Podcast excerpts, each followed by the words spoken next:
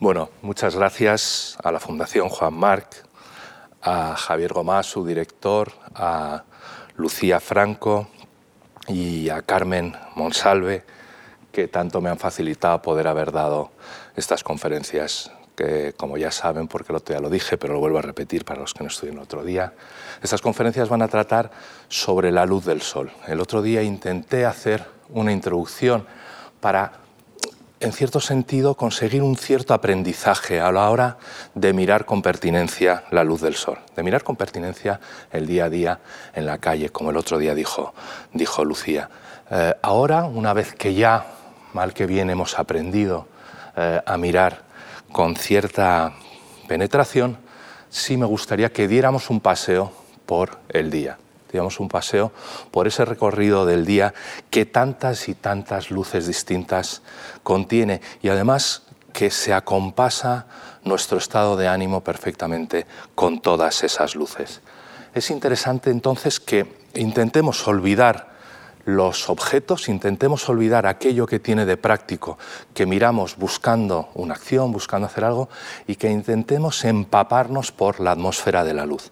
Una atmósfera de la luz que, como decía, cada instante está cambiando. Si solo vemos la atmósfera, si intentamos eh, eludir eh, los objetos, podremos captar todas esas emociones que surgen de una manera muchas veces inconscientes y de lo que quiero entonces es que consigamos hacer conscientes esas emociones que están surgiendo, que se están modificando a lo largo del día. Eh, hay una anécdota muy famosa de Kandinsky sobre cómo se acercó a la abstracción o cómo decidió eh, dedicarse a la pintura abstracta. Y fue porque una tarde llegando a su estudio, de pronto contempló un cuadro al fondo que le atrajo muchísimo, pero que no reconocía. Y cuando se fue acercando, se dio cuenta que era un cuadro suyo, solo que puesto del revés. Al estar puesto del revés no reconoció los objetos y solo reconoció una atmósfera que le embargaba, que los colores le embargaban y le sugerían muchísimo. Le obligaba a ofrecer una respuesta emocional sin todo aquello que eran los objetos que mediatizaba la visión. Este cuadro que tienen ustedes es un cuadro de Kandinsky, pero puesto del revés. No sé si habrán localizado cosas, pero es muy difícil localizar cosas, aunque eh, nuestro ojo siempre tiende a buscarlas. En cualquier caso, si vemos el cuadro del derecho, sí que encontramos una respuesta emocional totalmente distinta y sobre todo ya nos está mediatizando claramente con todos los objetos, con la casa del fondo, con el camino rodeado por, árboles en invierno, ¿no? ya entendemos que estamos en un paisaje nevado, con las montañas detrás. Bueno, a mí me interesa justo que nos olvidemos de los objetos, que veamos una respuesta abstracta, una respuesta eh, que, tenga, que tenemos delante y que esa respuesta que cómo surge en nosotros la atmósfera, las sensaciones concomitantes a ella. Monet también decía que maldecía su buena vista, porque le hubiera gustado tener una vista mucho peor, no poder reconocer los objetos y solo tener una respuesta retiniana ante el mundo, ante la impresión de la luz. Y en ese sentido, poder pintar esa impresión de la luz. Pero bueno, les invito a dar este paseo conmigo, este paseo quizá por este camino este paseo por las horas del día y evidentemente tenemos que empezar por no el amanecer ni no la salida del sol, sino por las primeras luces. Por ese, por ese momento del alba, cuando antiguamente se entendía mucho mejor la diferencia entre el alba y la aurora, ¿no? eran diosas distintas, el alba era el momento en el que la claridad se empezaba a ver en el horizonte del este, ni mucho menos había empezado todavía a salir la luz del sol. Jung decía que la noche para los primitivos era el momento de la inquietud y el momento del desconsuelo, y que solo cuando empezaban a salir esa primera claridad veían en ella la imagen de Dios. Bueno, eh, el alba es el despertar de todos los sentidos. Efectivamente, eh, el sentido de la vista es el que primero lo detecta, pero quizá el sentido del tacto, con esas sensaciones de calor o de frío que tenemos a primera hora de la mañana, también. La vista lo controla todo. La vista luego cuando empieza a despertar verdaderamente, empieza, empezamos a ser conscientes de lo que hay. aunque muchas veces y sobre todo si estamos en el campo, también podemos tener ese nacimiento del sonido a través del canto de los pájaros que empiezan a cantar cuando detectan la luz del alba. Bueno, en este alba todavía seguimos sin tener ninguna noticia del Sol como, esfera. ¿eh? En este momento, a mí me gusta mucho este cuadro, el cuadro anterior, perdón, es de Friedrich, veremos algún otro cuadro de Friedrich. Este cuadro es de, William Turner, eh, es un cuadro de 1940, no me quiero equivocar, que se llama Norman, Norman Castle al amanecer y me interesa especialmente, como decimos, no es al amanecer, o si vamos a empezar a matizar tanto los nombres, podemos decir que es todavía el alba, es cuando eh, las primeras luces tienen algo de que configuran la realidad las primeras luces, lo que vemos azul al fondo es el, es el, castillo, ¿no? parece que se está formando. Luego seguramente a, a, media mañana ya el castillo estará formado, se verán las almenas, pero parece como que hasta ahora la realidad todavía no está del todo formada. La realidad todavía más es como sedosa, es muy amable y se está formando poco a poco, como vemos el castillo, como vemos en los reflejos, en esta eh, llanura que tiene delante.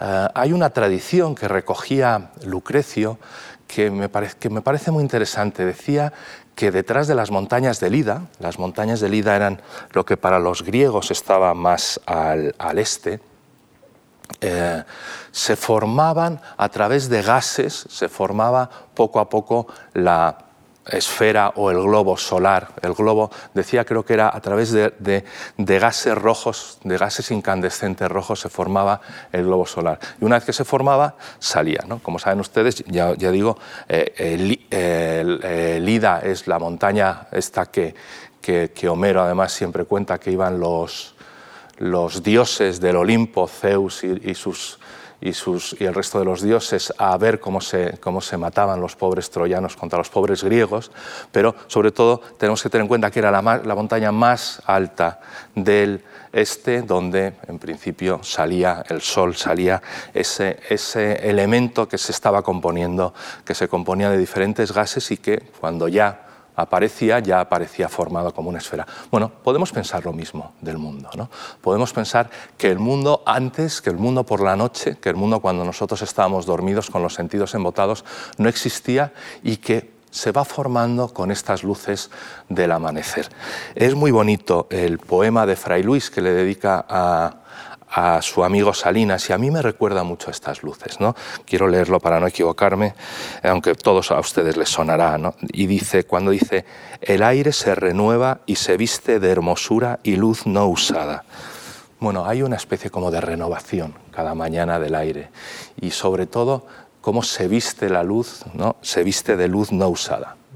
Esos dos versos me parecen preciosos y me parece que tienen bastante que ver con, con estas primeras horas en las que el sol no ha salido.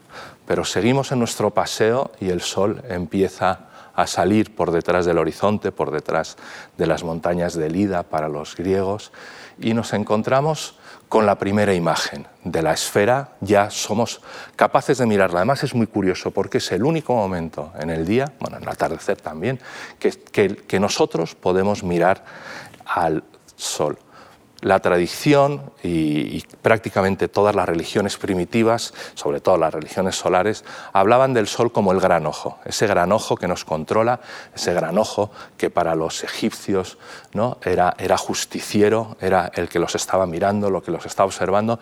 Y esa tradición además se conserva en toda la historia, por lo menos eh, en Occidente toda la historia, hasta Malarmé, tiene, tiene los versos que a mí me encantan, ¿no? de, todo lo que brilla ve, o unos versos especialmente bonitos de Calderón que dicen, eh, me está dando temor pensar que el sol te ve y que sabe enamorarse el sol. Esos versos que le dice a su amada en una de sus, en una de sus tragedias.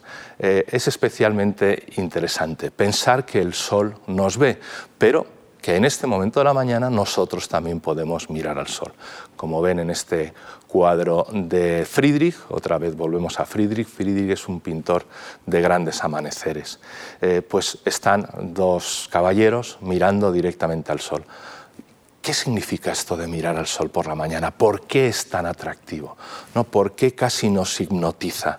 Eh, qué sentimos cuando tenemos la dicha de mirar al sol, porque muchas veces en nuestro día a día desafortunadamente somos incapaces, el tiempo, las tareas del día a día no nos lo permiten, pero cuando tenemos esa dicha de mirar al sol, parece casi que miramos al universo a través del sol, ¿no? que el sol ya no es como podemos ver en este cuadro, ¿no? si, si, miramos fijamente, el Sol ya no es esa esfera incandescente, sino que el Sol es un hueco que nos permite ver el fondo del universo.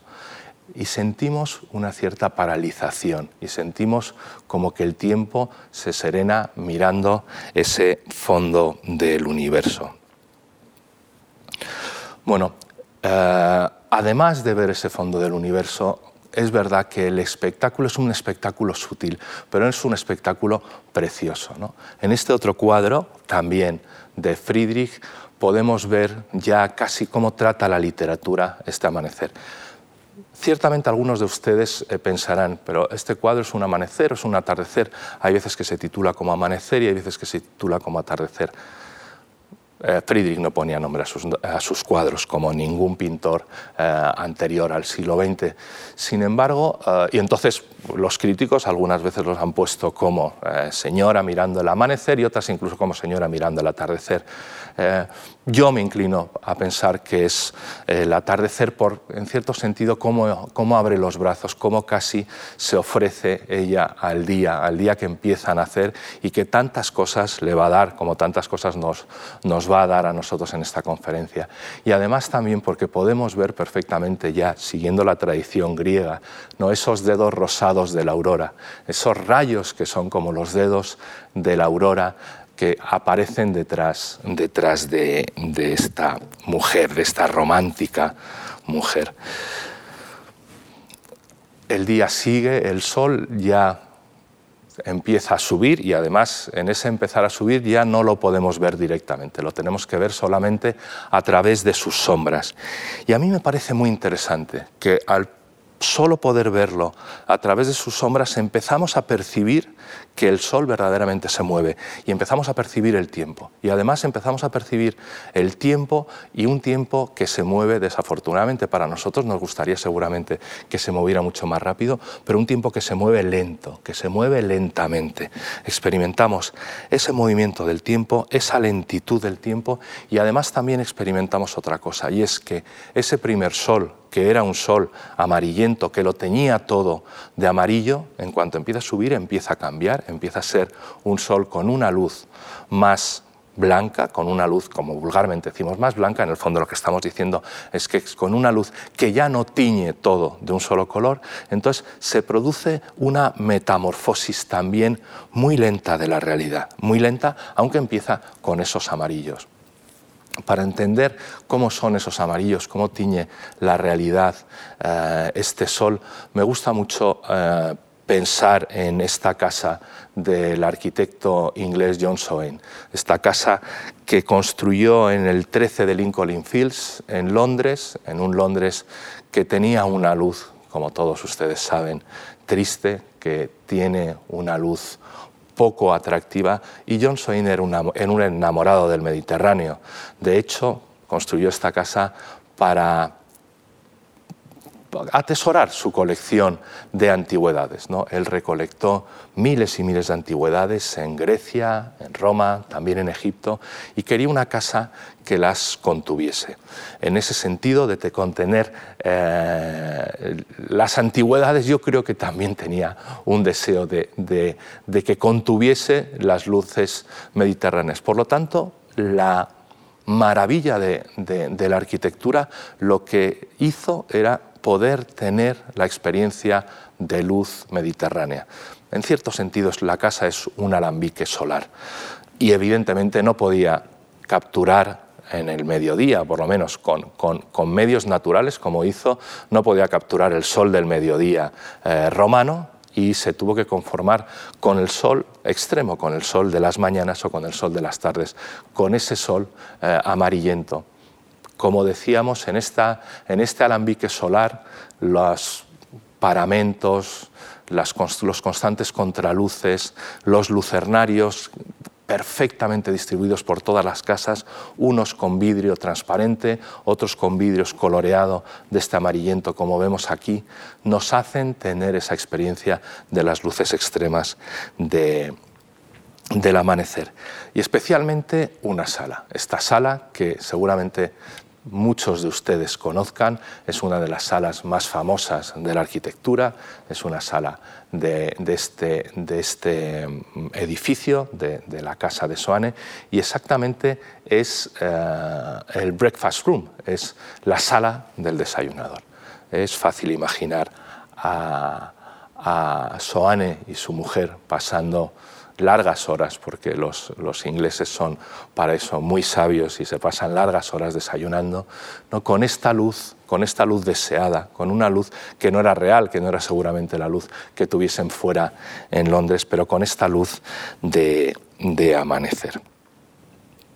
Bueno, pasaban no sé si muchas horas, pero seguramente por lo menos una hora. Pero en esa hora el sol seguía moviéndose, inexorablemente el sol avanzaba y nosotros avanzamos a la vez que avanza el sol. Y nos encontramos con que el sol ya ha subido suficiente como para, evidentemente ya no lo podemos mirar, pero además ya empieza a calentar. Ah, hay una sensación con este sol como de acogida. El sol casi nos acoge, nos sentimos agradablemente tocados por él, es el mejor momento. Dicen, yo no soy muy amigo de, tomar el sol, pero es el mejor momento para tomar el sol, donde, donde la gente en verano eh, se dedica a tomarlo, pero sí que soy muy amigo de acercarme a las ventanas o por lo menos de dar un paseo para disfrutarlo. Aquí vemos esta mujer que se abalanza a ese sol todavía muy horizontal, ven que penetra perfectamente en las casas y especialmente Hopper tuvo una relación muy buena con este sol de mañana, con este sol ya cuajado, eh, ya hemos olvidado esos amarillentos, ya es un sol perfectamente blanco o que reproduce perfectamente el espectro cromático, todos los tonos del espectro cromático, por lo tanto las cosas son del color que son. Es un sol, por otra parte, como decíamos, acogedor y Hopper en varios, en varios cuadros tiene esa ah, extrema sensibilidad hacia el sol. Los cuadros además tienen todos nombres relativos a este hecho, se llaman Morning Sun, Carolina Morning, Cabo Cap Morning. Todos hablan de este momento de mañana, que como ven es un momento de mañana acogedora. Es verdad, vemos a, a los a los personajes como absorbidos por el sol. Y yo es lo único que veo. Yo siento mucho, debo de ser muy burro porque soy incapaz de ver esa agonía existencial que los críticos pregonan sobre los cuadros de, de Hopper. Es verdad que veo cierto ensimismamiento, es verdad que por lo tanto puede haber una cierta soledad o silencio. Pero yo creo que ese silencio está esencialmente basado en que están absorbidos por, por el sol, absorbidos por lo locuaz que está siendo para ellos el sol en ese momento en un libro de Pavese eh, me parece que se explica perfectamente esto que estoy intentando explicar. Eh, lo voy a leer y así les ahorro 10.000 explicaciones de mí mucho más torpes que la, que la belleza que tiene este texto. Dice, Celia tenía una manera extática de gozar del sol tendida en la roca, de fundirse con la roca, de tumbarse cara al cielo respondiendo apenas con un susurro, con un suspiro, con un sobresalto de la rodilla o del codo a las breves palabras de quien tuviese a su lado. Pronto me di cuenta de que, tendida así, Celia no escuchaba absolutamente nada. Bueno, hay algo de eso, hay algo de eso en estos cuadros, sobre todo hay algo de eso, por ejemplo, en este cuadro. ¿no? en el que hay una serie de personajes que están tomando el sol, que están bañados por el sol, con ah, esos baños de sol tan importantes que fueron para el 19 y que nosotros hemos heredado como, como el momento en el que todos los peligros se van de la cabeza, en el momento en el que la salud se recupera gracias a ese contacto y podemos ver que no hablan entre ellos, podemos ver silencio, pero porque hay silencio en el oído y no silencio en la piel. La locuacidad viene a través del tacto, del sentido del tacto. Es el momento en el que el tacto está, iba a decir una redundancia, ¿no? pero, pero a flor de piel. Pero es así, ¿no?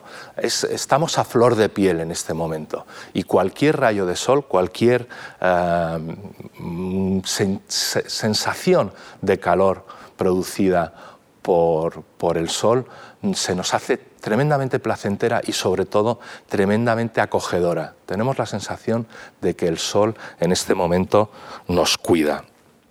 Seguimos con un cuadro de Hopper, pero avanzamos con la luz del sol y avanzamos con ya nos ha cuidado, ya hemos mirado al centro del universo a través del amanecer, ya tenemos una riqueza emocional pero el sol nos sigue cuidando. Y en un momento dado, después de tanto cuidado, de pronto, y no sé, y de verdad que lo he experimentado o lo intento experimentar, no hay un momento determinado, depende también mucho de la experiencia interior, de pronto el día como que estalla en esplendor. Hay ya cuando está todo cuajado, todavía no hemos llegado ni mucho menos al mediodía, pero encontramos que el mundo resplandece en cierto sentido, el mundo se hace transparente en este momento. Como si tuviera que ver ya, como nos calienta, parece que, se mete demasiado dentro de nosotros y se mete en nuestras corrientes neuronales y hace que nuestros pensamientos fluyan, que ver el mundo ah, con esta luz, con esta luz en la que, con la que lo ve esta señora pintada por, por, por Hopper, ¿no? también a la vez que está, que está calentada, que está, que está regocijada, pero como, como si con esta luz tan espléndida nuestra cabeza, nuestros sentimientos, nuestra respuesta hacia el mundo fuese prácticamente perfecta.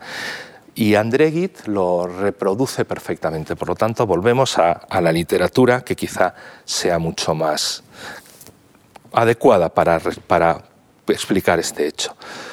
Dice Gide, brillaba el sol. Un viento frío despojaba los árboles de sus últimas hojas. Todo parecía limpio, azulado. Eduardo, el protagonista, no había salido hacía tres días. Una inmensa alegría dilataba su pecho. Parecíale incluso que todo su ser, cual un sobre abierto y vacío, flotaba por encima de un mar indiviso, de un divino océano de bondad. El amor y el buen tiempo ilimitan así nuestros contornos. Me parece muy interesante estas sensaciones, todas las que describe con gran pertinencia Gide. El sobre abierto y vacío que flotaba, esa sensación de un sobre vacío que flota por encima de un mar indiviso, lo vemos ya todo como indiviso. Además, eh, se ilimitan nuestros contornos, como que nos, tenemos la sensación de que nos expandimos, de que podemos estar ya sin la esclavitud de los contornos, de los límites del cuerpo pero el sol sigue subiendo. Y llegamos al instante o a lo que habitualmente llamamos el mediodía, que el mediodía es cuando el sol está en su cenit. No son las 12, por lo menos en España no son las 12. En verano son las dos y media, en Madrid concretamente, y en invierno es la una y media, dependiendo dónde estemos. Si estamos un poco más hacia Alicante, pues sí es verdad que son las dos y la una, pero nosotros nos encontramos prácticamente en, Madrid, en la Fundación Juan Marc, a las dos y media, a la una y media. Y es cuando el sol está más, más, más arriba. En cierto sentido, en ese momento el día se divide por dos. El día se divide en lo que ha pasado por la mañana en lo que va a pasar por la tarde. Y el mediodía tiene dos caras. una cara que es muy amable, que es el que te da la sensación de que el tiempo se ha detenido, y otra cara algo más siniestra, porque el tiempo se ha detenido, pero el tiempo también en cierto sentido se aniquila. Entonces, ¿qué nos sucede? ¿Qué nos sucede con este momento de parálisis? Pues bueno, recurro de nuevo a otro escritor, en este caso a Octavio Paz, que lo explica a mi modo de ver en Águila o Sol de una manera maravillosa. Dice Octavio Paz, y vuelvo al llano, al llano donde siempre es mediodía, donde un sol idéntico cae fijamente sobre un paisaje detenido, y no acaban de caer las doce campanadas, ni de zumbar las moscas, ni de estallar en astillas este minuto que no pasa, que solo arde y no pasa. Yo creo que está perfectamente definido. Quizás solamente pueda recordar partes del texto, ¿no? donde siempre es mediodía y hay un sol detenido. ¿no? Y no acaban de pasar las doce campanadas y de zumbar las moscas ni de saltar las tansillas, ¿no? En un minuto que no pasa. Y aquí introduce al final un, nuevo concepto, que arde y no pasa. Por lo tanto, ese minuto no pasa, es verdad, arde, pero también arde. ¿Y cuál es la imagen que nos propone paz? Es la imagen del llano, de ese llano que todo lo espachurra. Ah, Sánchez Ferlosio, con mucha gracia, decía de este, de este momento del día, que era como un pie gigantesco que todo lo espachurra. Bueno, podemos ver este cuadro de Benjamín Palencia, que parece, ¿no? por la verticalidad de, los, de las sombras que, que es en mediodía y que con esa sensación de que todo está espachurrado. Porque otro de los efectos que, que tiene este sol de mediodía es que no produce sombras, que las sombras son tan verticales que prácticamente los hombres no arrojan sombra. Lo vemos aquí, en, este, en esta imagen. Esto es una fotografía, es una fotografía real, aunque parezca casi un dibujo animado o un, o un montaje falso. Es una fotografía. Los volardos al tener el Sol perfectamente verticales, a 90 grados, perfectamente en su misma dirección, porque, porque los volardos están a 90 grados, no arrojan ninguna sombra. Se da una sensación como mágica, como extraña. El otro día, cuando hablábamos de, Dante, que se sorprendía cuando veía a Virgilio y veía que no arrojaba sombra, pues bueno, esa sensación casi como de, seres eh, espirituales que los podemos ver, como podemos ver los volardos, pero que sin embargo no arrojan sombra, es un poco la sensación que tenemos en este momento.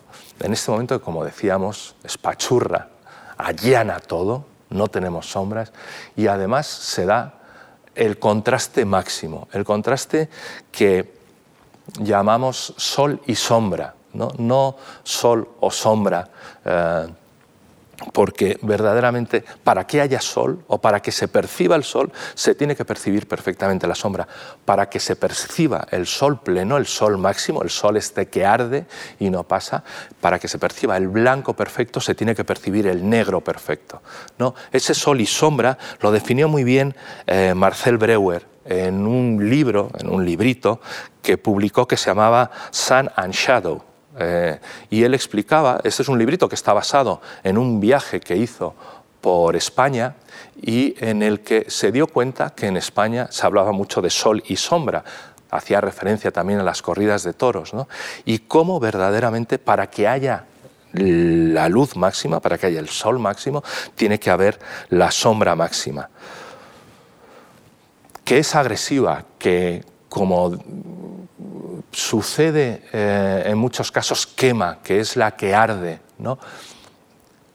Todas estas horas, todo este paseo que estamos dando a lo largo del año, lo, eh, ah, a lo largo del día, lo podíamos extrapolar a lo largo del año ¿no? y pensar que los amaneceres son como el principio de la primavera, que el mediodía es como el verano ¿no? y que este momento justo de mediodía es como el agosto, nuestro agosto que quema, nuestro agosto que agosta. Es el momento además del solsticio. El solsticio se llama solsticio porque está el sol estático, está el sol en el punto máximo, es verdad que es en, junio, pero está el sol en verano en el punto máximo y, y ya ha dejado de subir y todavía no ha empezado a bajar.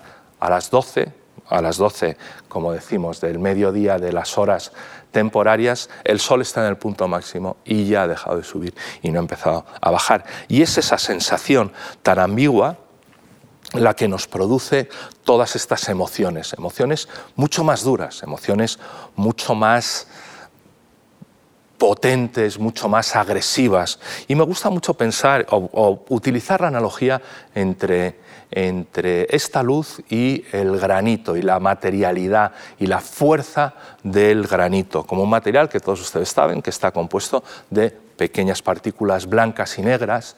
Y este material además funciona también muy bien a la hora de reflejar esta luz, de materializar esta luz. Las aristas vivas, la potencia del propio color, que cuando está blanco es perfectamente blanco, cuando está negro es perfectamente negro. Todos ustedes ya saben dónde estamos, estamos en el sol de Segovia, en el sol de la meseta castellana, un sol que cuando es de agosto o cuando es de mediodía es un sol muy agresivo y yo creo que esta casa, en este caso la arquitectura, es perfecta para entenderla, es perfecta para contemplar toda su fuerza. ¿no? Casi parece que esta casa de los picos, que es la que está subiendo, bueno, subiendo a la catedral, esta casa de los picos a mediodía tiene las características perfectas para entender los que estuvieron en la conferencia del día anterior se acordarán cómo Azorín, cuando veía la catedral de Segovia, decía que la catedral cambiaba no solo de color, sino también de forma según la hora del día y que en algunos momentos las aristas de la catedral eran más suaves, eran más redondeadas y en otro eran más vivas, más cortantes. Bueno, yo creo que evidentemente se refería cuando eran más vivas, más cortantes al sol del mediodía y en esta casa, no solamente en la torre de la catedral, sino en esta casa se puede comprobar perfectamente. La arquitectura nos sirve también para entender la luz, para entender el cambio de las luces y para entender, en último caso, siempre nuestras emociones. La violencia del sol, esa paralización, ese tiempo que no pasa y ese tiempo que en cierto sentido se aniquila, gracias, a Dios, también acaba y empieza la tarde. Pero como vamos dando un paseo muy paulatino, vamos muy poco a poco acostumbrando nuestra pupila, que ha sido quemada por las primeras luces del atardecer. Primeras luces del atardecer en las que efectivamente nos empieza a envolver una ligerísima todavía calma. Pero esa calma sí que nos hace volver a tener una experiencia de retorno del color. Son colores todavía muy poco matizados, muy poco saturados, porque nuestra pupila sigue todavía quemada, pero la renovación nos genera un pequeño asombro. Me interesa mucho cómo explicaba Juan Ramón Jiménez estos efectos. Me interesa mucho porque sobre todo Juan Ramón Jiménez, cuando escribe el grandísimo libro, que es una revolución en, todo, en toda la literatura, no solo en la literatura española, de Diario de un poeta recién casado, como lo tituló al principio, luego ese mismo libro se tituló Diario de un poeta aymar, porque efectivamente toda la experiencia estaba muy vinculada a su viaje en barco de España a Nueva York, pero en ese, en ese diario sobre todo lo que quería deciros es que cambia una manera de entender lo que es un diario.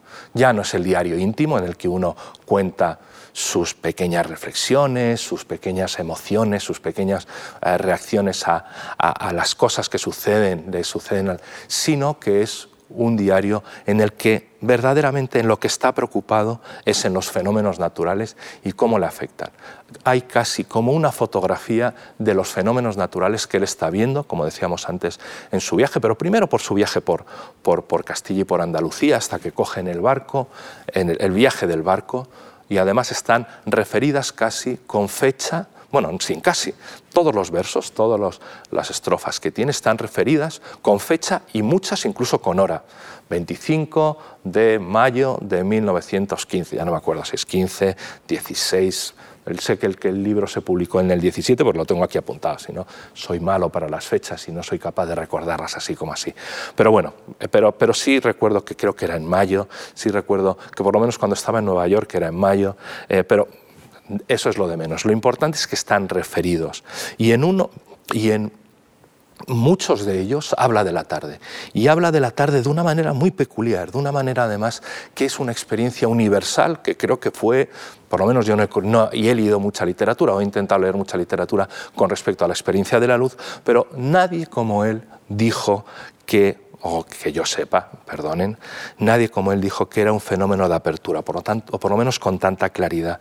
La tarde para él no comienza, es un periodo que se abre. ¿no? Dice, de pronto se abre la tarde, abanico de oro, como una gran ilusión. Qué bienestar nos entra, qué dulzura. El cielo se alza, se va, desaparece.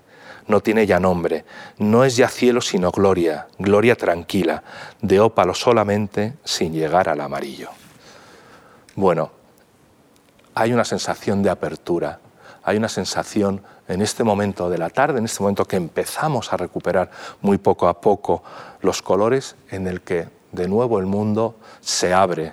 Antes estábamos casi acogotados por ese mediodía y ahora tenemos este gran espacio que se nos ofrece. Y como decía, se nos ofrecen con esos colores todavía matizados, todavía eh, difíciles de ver en texturas que a mí me recuerdan mucho a los colores del pop art. A mí me parece que esa sensación de colorido, de tintas planas, eh, las podemos ver muy bien en el pop art. En concreto, estamos viendo ahora un cuadro de David Hockney. David Hockney, como saben todos ustedes, era un pintor eh, inglés, era un pintor eh, londinense, bueno, no sé si origen londinense, pero que estudió en, Londres pintura y que tenía una pintura, bueno, como algo, algo aterradora. ¿no? y de pronto, cuando se va a Los Ángeles, cambia radicalmente su manera de pintar, atraído seguramente por esta nueva luz que descubre y tiene esos colores mucho más amables, esos colores en cualquier caso serenos.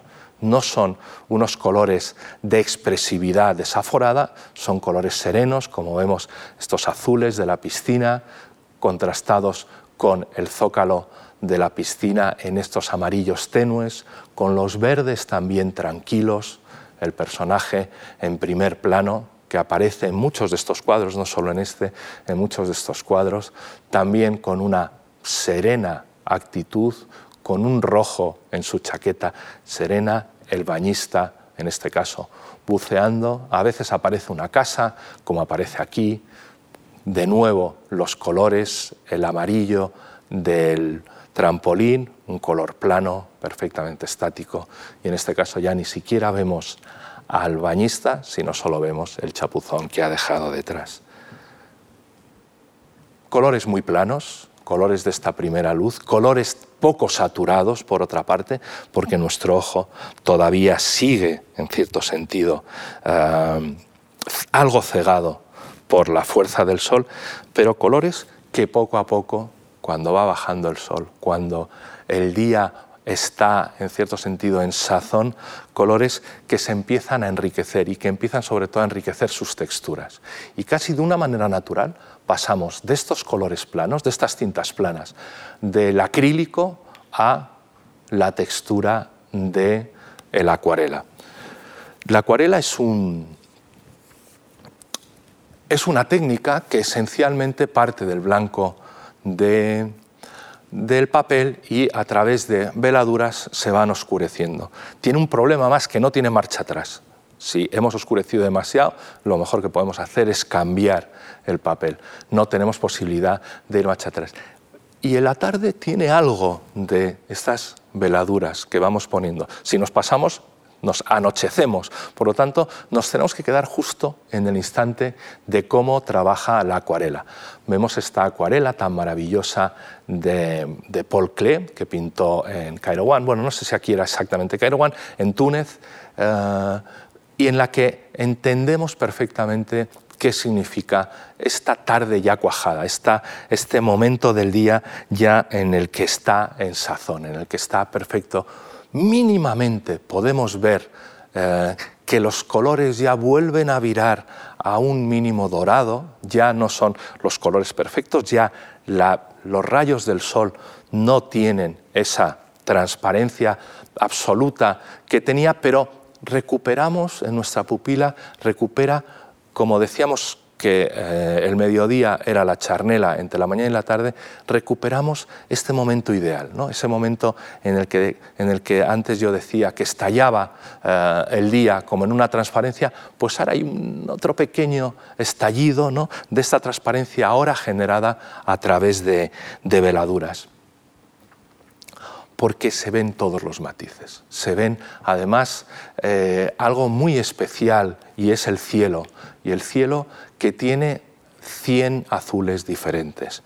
Cuando vemos este cuadro, ahora sí que creo que es de Cairo One especialmente, pero fue en el mismo viaje, pintó, pintó ambas acuarelas. Cuando vemos esta acuarela de Paul Klee, con esos azules, con esos matices, nos damos cuenta la riqueza que tiene el cielo en este momento ya estamos diciendo, es por la tarde, todavía no estamos eh, eh, metidos en el atardecer, todavía no estamos metidos en aquello que tiene el atardecer de melancólico, por lo tanto nuestra experiencia emocional todavía es de serena alegría y de serena alegría enriquecida hasta el extremo por los colores y por los matices y como vemos en este caso por los matices del sol. Pero inexorablemente el sol sigue bajando y estos azules se empiezan a convertir en amarillos. Es importante entender cómo en este momento, ya cuando la luz, el espectro luminoso ya no es homogéneo, cuando el espectro luminoso empieza otra vez a cuajarse de estos ambarinos, una melancolía nos invade. Y nos invade una melancolía inevitablemente, porque Ah, nos damos cuenta que el día se acaba. Y, ese final del día y esa experiencia de que el día se acaba es como una pequeña muerte. ¿no? Ah, Van Gogh, muchos de sus cuadros están pintados en ese momento, en ese momento de luz hipnótica, porque esta luz también es una luz muy hipnótica. Como en otro momento de la mañana, como cuando hablábamos, cuando veíamos el, círculo solar, eh, que también teníamos ese momento de hipnotismo, pero de una manera muy distinta también experimentamos que el mundo, que lo que hay alrededor ya no es el círculo solar, porque a este momento no lo podemos mirar todavía, ya no es el círculo solar, sino el mundo, sino el color de lo que nos rodea es hipnótico, es casi como que nos sumergiésemos previamente al sueño real en un sueño emocional.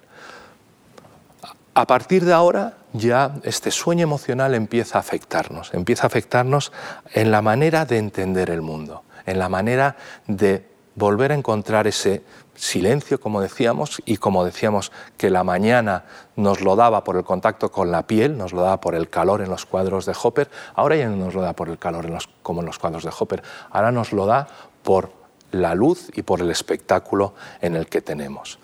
Y ese sol que va bajando es un sol, además, que todavía tiene suficiente fuerza, tiene suficiente fuerza para crear al principio unos contrastes extremos. Vemos este otro cuadro.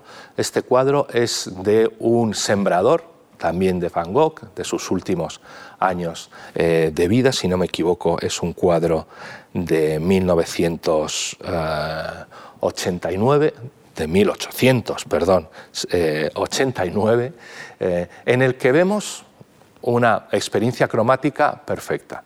El sol ya poniéndose y todo lo que está, el sol eh, eh, tiene suficiente fuerza como para que todo lo que esté a contraluz, todo lo que esté delante del sol, esté tremendamente oscuro, esencialmente a través del color complementario. El otro día hablábamos de los colores complementarios.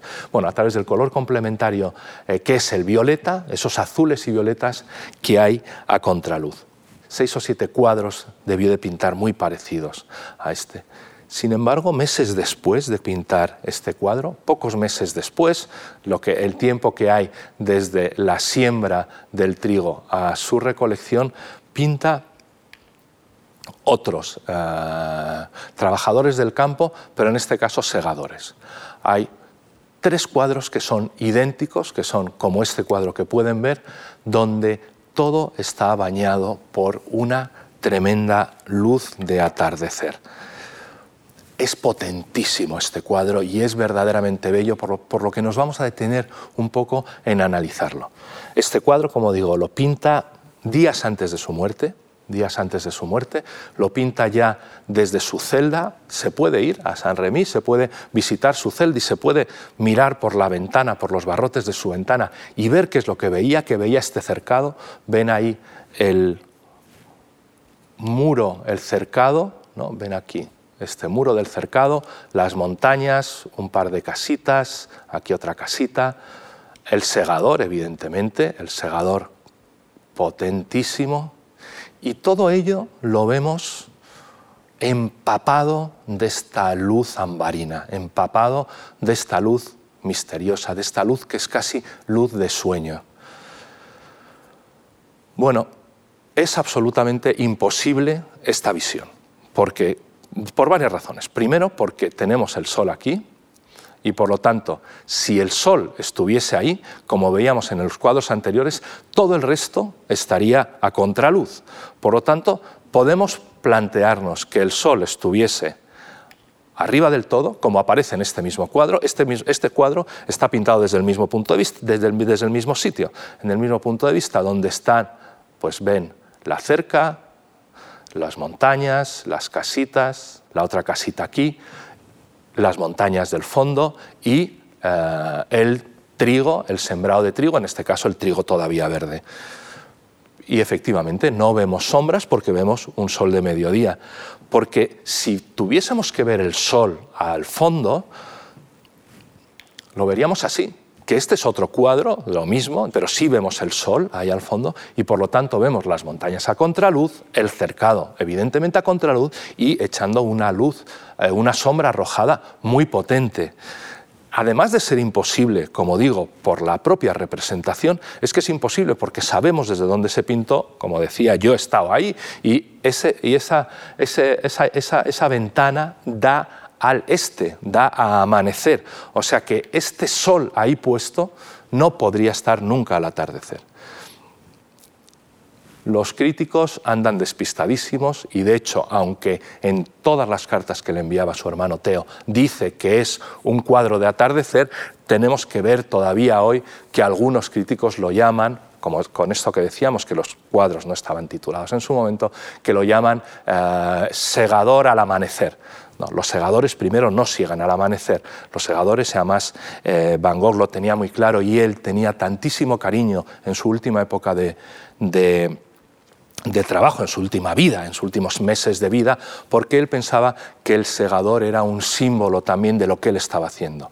Y era el segador se esfuerza en las últimas horas del día, en las últimas horas, si lo extrapolamos a él, de su vida, eh, antes de la muerte del día, antes de su muerte, eh, eh, antes de la muerte de Van Gogh, para trabajar. Se esfuerza trabajando como aquí vemos.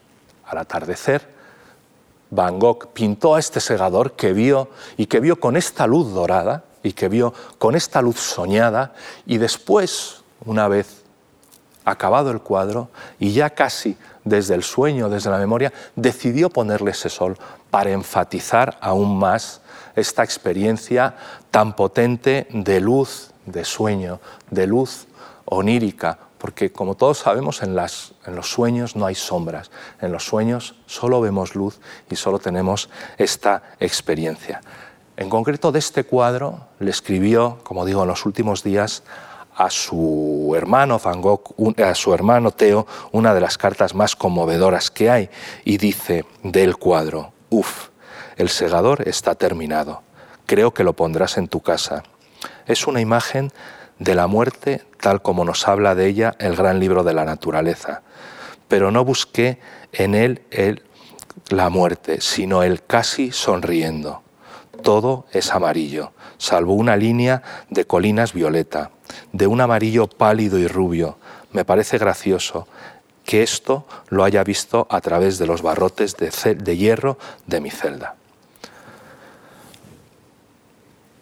Bueno, nos quedamos en el silencio del atardecer, en el silencio de esta imagen que dice que es una imagen de la muerte, pero nos podemos quedar con ese casi sonriendo. Y no tenemos más remedio que seguir avanzando y que seguir intentando entender las luces del día. Con ese casi sonriendo entonces pasamos de este amarillo al cobrizo del atardecer, al cobrizo en el que ya el sol se pone y en el que el espectáculo se da en el cielo. Un espectáculo que yo me reconozco verdaderamente devoto de él. Me parece fantástico, me parece que el momento en el que el cielo se pone es una conquista del ser humano moderno, además, porque antiguamente no existía esta, esta conciencia de belleza del atardecer. Sí se hablaba, como decíamos antes, ¿no? de la aurora, de los dedos de, de los rosados dedos de la aurora, pero no se hablaba del espectáculo de la tarde.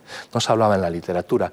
El primero que habló en este sentido, y en esto podemos decir que el espectáculo de la tarde es una creación o un descubrimiento del Renacimiento, fue eh, Jacobo Sanázaro, Jacobo Sanázaro, como me gusta a mí, como decían antiguamente, eh, en la Arcadia. En su libro de la Arcadia, el protagonista, que es un ciudadano de Nápoles que se va al campo para curarse sus penas, sus, penas eh, amorosas, de pronto descubre el atardecer. ¿Y por qué lo puede descubrir una persona de la ciudad y no lo descubrieron en la Edad Media o anteriormente? Pues yo creo que porque el, momento de la noche, el paso del día a la noche, siempre era un momento incierto. La noche era el tiempo del peligro. Todos sabemos lo que era que te pillara la noche en mitad de los caminos, donde estaba llenos de asaltantes, y si no había asaltantes, además la imaginación les hacía ver monstruos a esas horas de la noche. Entonces, cuando llegaba la noche era el momento del peligro y hasta que no volvía a amanecer, como veíamos en Jung, no se volvía a ver la imagen de Dios. Pero sin embargo, en el Renacimiento, con las ciudades-estado, con las grandes ciudades, se empieza a proteger la noche, se empieza a generar luz por la noche, luz artificial, las ciudades tenían luz artificial, las casas tenían luz artificial y el paso de la mañana y el paso de la tarde, de la tarde o del día a la noche ya no era el momento de peligro. Por lo tanto, ya se podía ver con cierta tranquilidad y al verlo con cierta tranquilidad nos podíamos fijar y nos podemos fijar entonces en el espectáculo que acontece en ese momento. Un espectáculo fascinante, un espectáculo que ya como Sanázaro así describe. Ya estaba todo el occidente por la puesta de sol iluminado de mil variedades de nubes, unas violáceas o rojizas, algunas azules y otras entre el amarillo y el negro. Las había tan relucientes por el reflejo de los rayos que parecían de oro pulido y finísimo. Esto que ahora nos parece tan sorprendente, en su momento nadie se atrevía a decirlo. Nosotros ahora vemos este cuadro de Kirchner y entendemos perfectamente que es, que es un espectáculo maravilloso, que hay que acercarse a verlo y sobre todo que además se da una sensación muy paradójica y es que cuando te acercas a verlo, cuando empieza a ponerse el sol, ese espectáculo, ese movimiento de luces, de rojos, de dorados, de violetas, no está acompañado de un sonido de fanfarrias, de tambores, que sería lo natural, por lo menos para mí siempre sería lo natural. Tengo la sensación de que cuando me pongo a contemplar ese atardecer, alguien ha bajado el sonido, alguien ha bajado el sonido del mundo y lo ha bajado antes de tiempo, porque efectivamente en cuanto se pone el sol, en cuanto ese colorido del cielo desaparece, sí que se hace el silencio completo. Nos encontramos ya con las últimas luces. El sol ya se nos ha ido, nos hemos despedido de ese sol, esa pequeña muerte del mundo, pero todavía tenemos un tiempo y un tiempo largo a veces, que somos incapaces muchas veces de ser sensibles en la ciudad a él, que es además el momento más querido por muchos de los artistas. Eh, Tiziano decía que era la hora del pintor, los fotógrafos le llaman la hora dulce. Eh, Néstor Almendros, que es el director de fotografía de esta película, que es de Terence Malick, eh, decía de esta hora que era la hora mágica, que era una hora con una especial riqueza de matices, riqueza de contrastes. En esta hora más ya la paradoja que empezábamos a ver con Van Gogh se da de modo extremo. ¿no? Se produce un atardecer en el mundo, un atardecer en la luz, un atardecer exterior y otro atardecer en el interior de nosotros. Reina el silencio por las luces, reina el silencio en nuestro interior. Hegel decía que la lechuza de Minerva solo abre sus alas al atardecer. A mí me parece muy pertinente pensar en esa lechuza de Minerva, pensar cómo la lechuza de Minerva, que es casi como la sabiduría, nuestra sabiduría, abre las horas al atardecer. Ahora, fuera, cuando todavía está luchando las últimas horas del atardecer, a lo mejor algún pensamiento de esta conferencia se puede escapar y enredarse con las alas de Minerva. Muchas gracias por todo.